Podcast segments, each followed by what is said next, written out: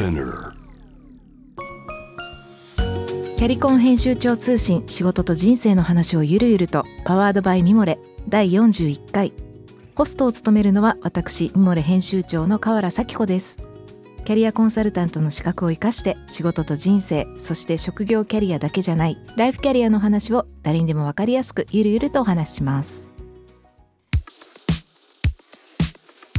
さて今回のテーマは自由気ままはすぐ飽きる？女性も必聴。おじさんの定年後のイメージとギャップです。というわけで大変興味深いテーマですよね、えー本日はおじさん専門のライフキャリアコンサルタントの方をゲストにお招きしています。こんにちは。こんにちは。おじさん専門ライフキャリアコンサルタントの金沢美冬です。はいよろしくお願いします。よよろしくお願いします。おじさん専門って私結構まあ最初ね本を本を出されていてねはい金沢さんが、本で初めて知ったんですけどありがとうございます。結構キャッチーというか えーどういうことなんだろうって思いましたあ、ありがとうございます。今日はねあのそのあたりからぜひお話伺っていきたいと思います、はい、よろしくお願いします。はい、よろしくお願いします。じゃあ早速なんですけれども、なぜおじさん専門のライフキャリアコンサルタントになられたんでしょうか？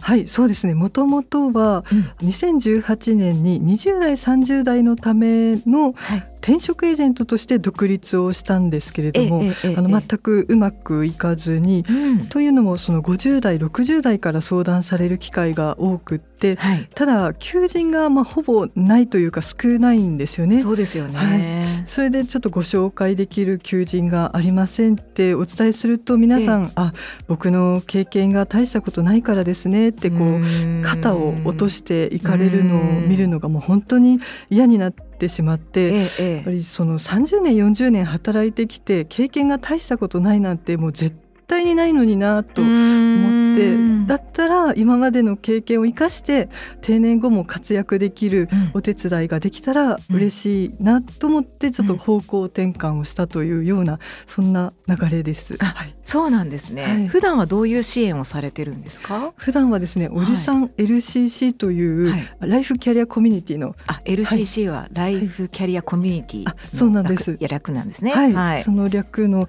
そこでこうコミュニティオンラインほぼオンラインでやってるんですがたまにリアルでも会うというようなところで、お互いにこう情報交換するというかえ今までだと定年したらもう家でゴロゴロするたまはい。に旅行に行くたまに釣りに行くみたいな そんな定年後なんかそういうイメージあります。はい。そうそうですよね。は、はい。ばっかりだったんですけどやっぱり人生100年時代ってなって、はい。あのなかなかそれだけじゃっていうことで、ただやっぱり実例がない定年後も活躍する実例っていうのがなかなか情報入ってこないのでやっぱり今の50代60代が開拓していかなきゃいけないっていうところで、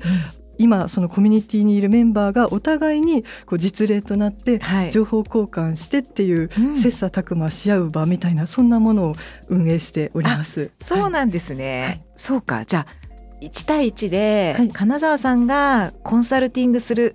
だけではなくってどちらかというとコミュニティでお互いに学び合うみたいな。そうなんですよ。感じなんですねはい、実はあのキャリコンとしてはうんもう私はカウンセリングが本当に下手くそというかできなくって、え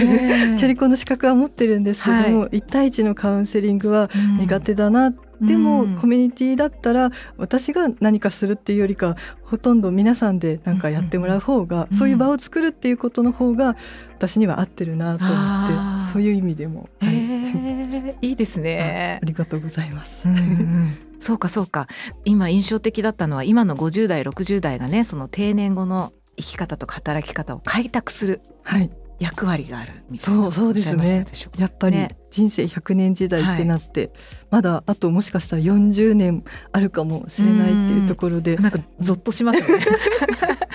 あと40年あるかもしれない。なので確かに。それで活躍していくには、やっぱり今までの実例だと今までだと本当例えば50年前だったら60歳後半がもう男性の平均寿命だった時の定年後だったらあと10年のんびりするでもいいと思うんですけど、はい、今あと40年もあったらもうなんかね活躍しないとっていうところもあって、それでお互いが実例となれればいいなっていうところなんですよね。そうなんですね、はい、まあでもとはいえねもう十分に働いてきて、うんはい、もう定年後はゆっくりしたいよって思っている、はい、40代50代って結構いるんじゃないかなっていうふうに思うんですけど、そのあたりはどうなんでしょうか、いやそうなんですよね、うんうん、本当にゆっくりしたいっていう思いは皆さんお持ちだと思うんですけれども、えー、結局そういうふうに一生懸命働いてきた人たちだからこそ、うん、定年したら2か月ぐらいでも飽きちゃうんですよね。2か月って結構早いですね。はい。意外と2か月なんかのんびりして、まあ、時々ゴルフ行ったり釣り行ったり、はいはい、ちょっと旅行行ったりすると、飽きてしまう。意外にもう飽きてしまって、こう仕事でこう打ち込んできてで誰かから必要とされたり上司から何かをやれって言われたりとか、部下から頼られたりしてきた人が何にもなくなってしまうってストレスがないことが逆にストレスになって、うん、あでもなんか身につまされるな、本当ですか？いや私ちょっと金沢さんのね、はい、あの後でご紹介するんですけど、おじさんの定年前の準備、定年後のスタートで本を書かれていて、まあ、おじさん向けの本なのかなと思いきや、なんか結構自分の中のおじさんが なんかこれ私のための本じゃないって言ってるっていうか。い。や嬉しいもう最近ねもう性別も関係なくなってきてるじゃないですか、なんか男性だから女性だからっていうこともないし、うんはい、私の生活まあもうほぼ仕事が占めているので、さっきおっしゃいましたよね。そのなんかもう十分に働いてきたから、うんはい、定年後は休みたいっていう人ほど、はいはい。仕事に打ち込んできたから仕事がないと、はい、ストレスがないのか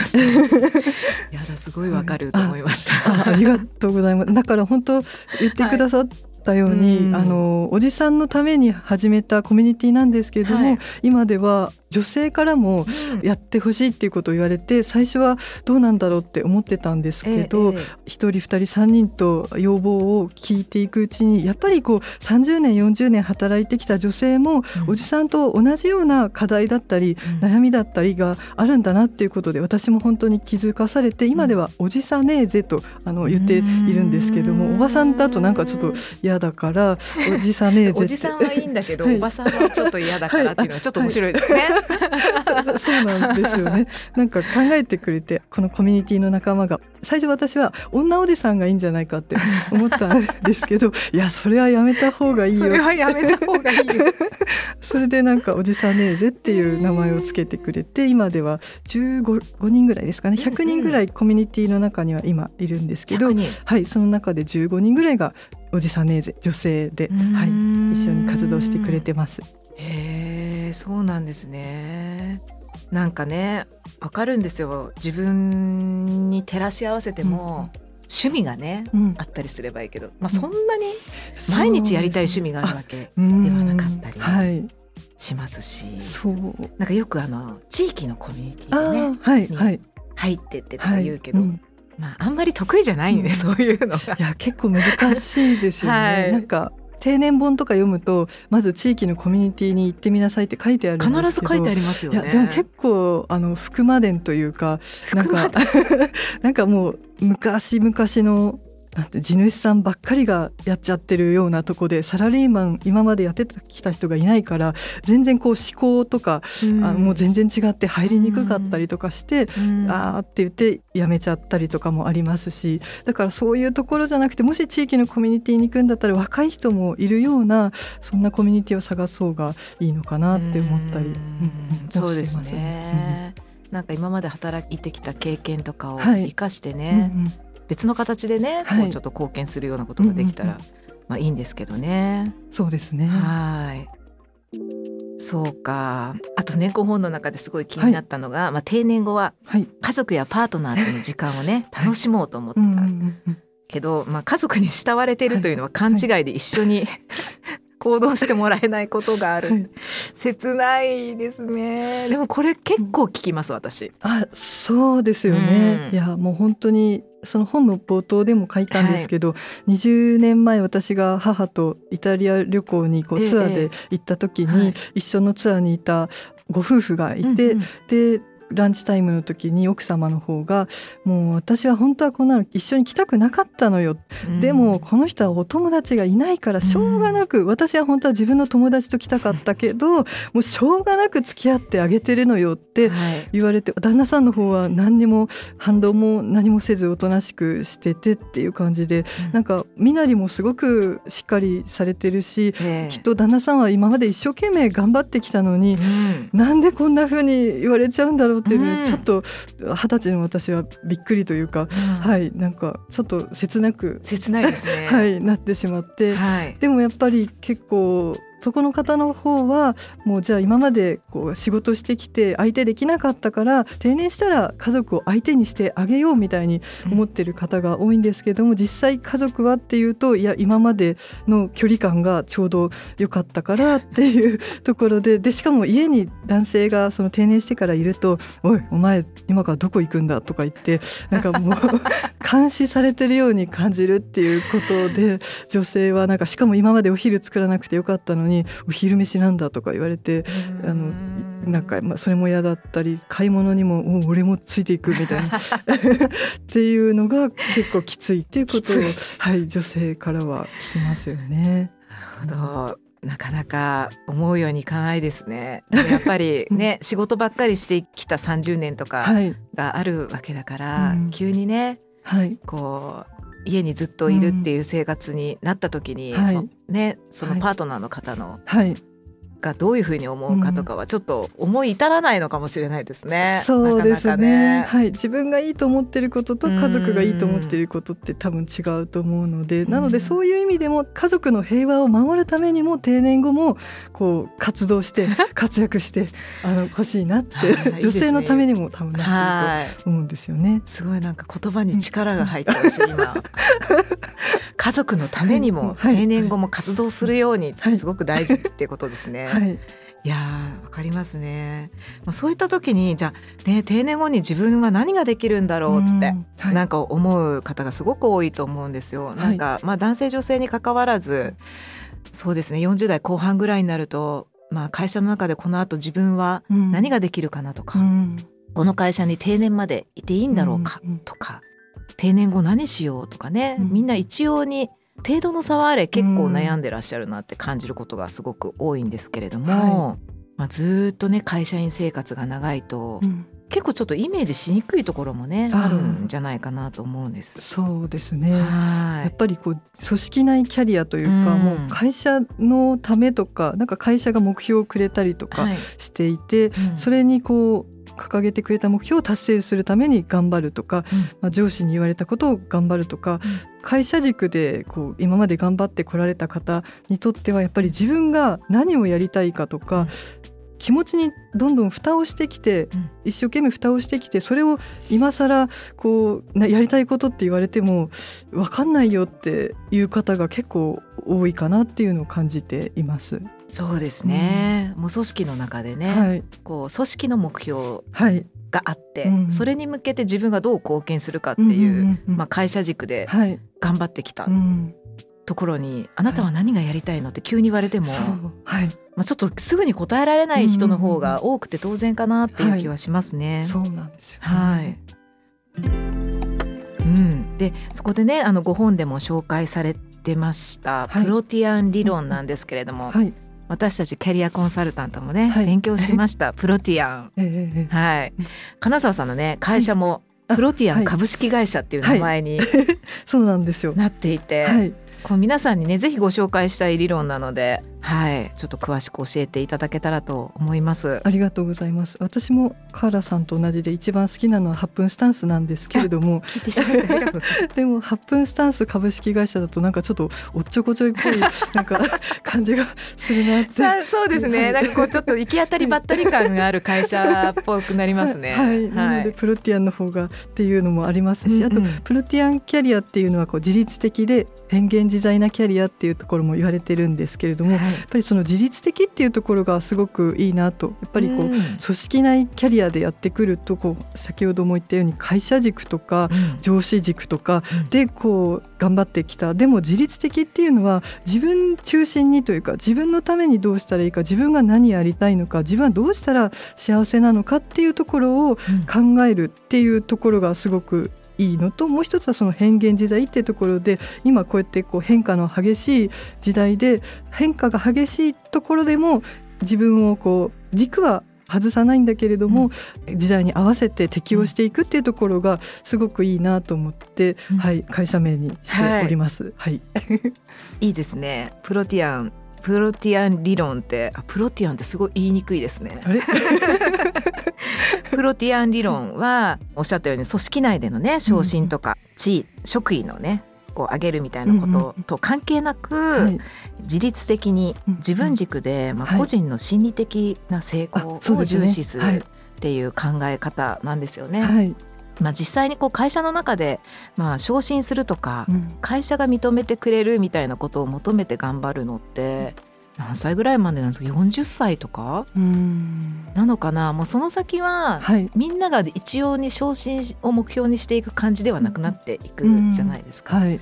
なんで、まあ、当然こう組織内の昇進をこうキャリアの軸にするっていうのは、はい、なんか無理があるというか。そうですね、ね、あの、若い頃はねい。いと思うんですけど、まあ、そうなってきた時にじゃあ何をこう自分の支えにするか、うん、そのキャリアのこう軸にしていくかみたいなことってすごく逆にないとこうすごく辛い、はい、そうですね、しんどいなって思うんです。はいうんうん、なんでこう心理的な成功っていうのかな,、はいはい、なんか自分の納得感、うんうんうん、結構会社の中にいてもね本当大事になってきますよね。うんはいなんか私自身もずっと学生の頃とかはいい大学を目指してとか、第一部上場企業を目指してっていうことで頑張ってきたんですけども、会社に入った時に、あれ私何がしたいしかも仕事がめちゃめちゃできなかったんですよ。三菱倉庫ってめちゃめちゃできなくて、えー、三菱倉庫っていう会社に入った時に、はい、あまりに仕事ができないししかも今までは何かその目指してやってきたのに、うん、例えば会社だったら出世をしたいっていうあの目標があればよかったんですけど、うん、出世をしたいっていう目標も全くこ心が動かなくってもうこれは仕事もできないわ出世もしたいと思わないわサラリーマン失格だと思っても絶望してしまったんですよね。えー、で、えー、これから何をよりどころにして生きたらいいんだろうっていうところでキャリコンの資格とかキャリコンの、っていう職業があるんだなってことに気づいて、こっちの道に来たっていうところもあって、なのでなんかそういうこう会社軸じゃないところを見つけていくののお手伝いができたらいいなっていう思いも、うん、はい、実はそうなんですね。はい、あって、はい、あでも私ミモレっていうウェブマガジンの編集者をしてるんですけど、はい、ミドルエイジ女性白書っていう大きなアンケートをねした時に、まあ、多くのミドルエイジの女性がやっぱりその組織の中での昇進とか、マネジメントに関わるみたいなことに最も興味がなかったんですよ。あやっぱそうですよね、はい、そうすると、やっぱり会社組織の中ではどこかで、私は昇進したいわけじゃないのに、この場所でどうやってこの先頑張っていけばいいんだろうって、皆さん壁にぶち当たるのは当たり前かなっていうふうに思って。はいそういう意味でもこうそういう組織の中での昇進とか地位とか権力とかに関係なく、うんはい、個人的な心理的成功をどういうふうに作っていくかって結構大事になってきますね。ですよね。なかなか、うん、目指すところ私自身もほぼ初めての総合職だったっていうこともあって、はい、みんなこう男性がどんどんこうなんていうんでしょうね残業して昇進してとかやっていくけれども、うんうん、私はなかなかこのままこの会社で生きていけるのかなっていうのですごく悩んだので、もしかしたらそういう女性も結構いるんじゃないかなとは、うん。思いますね。でもそういう金沢さんだからこそこのプロティアンの考え方にすごく共感できたし、はい、そういうミドルエイジのね男性、うんうん、女性にこう寄り添えるだなって思いました。ありがとうございます。はいうん、なんかプロティアンキャリアの例っていうんですかね、はい、なんかこれを聞いてらっしゃる方が、はい、なるほどと思ったとして、まあ、どういうのがこう心理的な成功というか、もうプロティアンキャリア自律的なキャリアって言えるのかなってこう例えばの例とかありますか？こういう人がいたよとか、はい、こういう会社の中でもいいんですけど、まあ、会社を卒業した後でもいいんですけど、そのプロティアンキャリアを得た方の例っていうんですかね。はい、うん、そうですね。最近だとずっと再雇用を選択することしか考えたことがなかったっていう男性がいらっしゃって、であのもちろん会社員だともう多分そこの会社も9割以上が再雇用を選択するんですよね。でその方も一応今のところ再雇用を選択するんだけれども条件によっては、まあ、もちろん再雇用だと大体3割ぐらいのお給料になったりとかするんですが、もしかしたらそれよりも低いかもしれない。でも低かったらちょっと違うところに転職とか自分の勤務地がだいぶ近いところで考えようかなっていうことを考えたりしてしかも自分が飛行機が好きなので、うん、なんか飛行機飛行場の近くで働けたらいいなみたいな、うん、あの周りの人は多分再雇用した方が安心だし、うん、まあ、大企業のお勤めの方なので安定しているし、だけれども自分の幸せを考えたら通勤が少なくって家族と一緒に過ごせる時間があってしかも飛行機の近くで働けるっていうそれ自分軸だと思うんですよね。はい、なんかそういうのでこのおじさん LCC にいたことによってそっか再雇用選択しなくてもいいんだっていうことを思ってみんなが言う幸せと自分の幸せはちょっと違うのかなって、はい、あの気づいた方もいらっしゃいます。いいですね。みんなが言う幸せと自分が思う幸せは違うという、はいなんかねよく言われますもんねもったいないよ再雇用があるのにとか。そうそうですよね。なんかいい会社に勤めてるのに、なんかよく考えた方がいいんじゃないとかって結構言われちゃったりすることもありますけど。ね、その、はい、自分の人生ですもんね。そうそうなんですよね。いいですね。飛行場の 近く、はい、飛行場で働きたいみたいな、そういうことで、こう仕事をね、うん、考えていくみたいな,、なんかこう伸び伸びとした。そうですね。なんか IT のことをやってるんですけど、飛行場で働くには IT は求められてなくって、フォークリフトでこう荷物を運ぶ仕事だったらありそうだってことで、フォークリフトの免許も取ったらしくて、すごいなって。いいですいいです。うん。なんかでもその方のまあお会いしたことないですけどこうワクワクが伝わってきますもんね。うん、はいはい。はい。いいですねプロティアンキャリア、うん、そうなんですよ。皆さんちょっと覚えてね頭の片隅に置いといていただけると、はい、特にあのおじさんにね、うん。ね、関わらずミドルエイジのね、はい、あの方にはこういうその組織に関わらない、自律的なキャリアをね考えるってすごく大事な助けになる考え方なんじゃないかなっていうふうに、はい、うん、思います。いや面白いですね。ありがとうございます。ありがとうございます。はい、今のね今日のお話に興味を持ってくださった方は金沢さんのご著書えおじさんの定年前の準備、定年後のスタート、今こそプロティアンライフキャリア実践というご本をねぜひチェックしてみてください。えー、おじさんに関わらずね。あのミドルエイジの方には大変共感していただける本なんじゃないかなというふうに思います。次回も金沢さんと一緒にお話ししていきたいと思います、えー、次回のテーマは定年後のライフキャリアを充実させるために4 5 0代からできることです。今日は金沢さんありがとうございました。ありがとうございましたキャリコン編集長通信仕事と人生の話をゆるゆるとは毎週金曜日にニューエピソードが配信されます。ミモレスピナーのほか Apple Podcast、Amazon Music、Spotify など主要なリスニングサービスにてお聞きいただけます。フォローボタンからぜひフォローもお願いいたします。またリスナーのあなたのご感想やご質問も大募集しています。今回は定年生活のリアルと、まあ、プロティアン理論のお話をしたので、まあ、定年について思うこととかあと自律的でこの変幻自在なキャリアこのプロティアンキャリアの感想ですねなど教えていただけると嬉しいです。メッセージの送信は概要欄にあるメッセージフォームのリンクからお願いします。X ではハッシュタグキャリコン編集長をつけてポストしてください。私もスタッフもメッセージを読むのを毎回楽しみにしています。お気軽にコメントいただけると嬉しいです。ミモレ編集長河原咲子でした。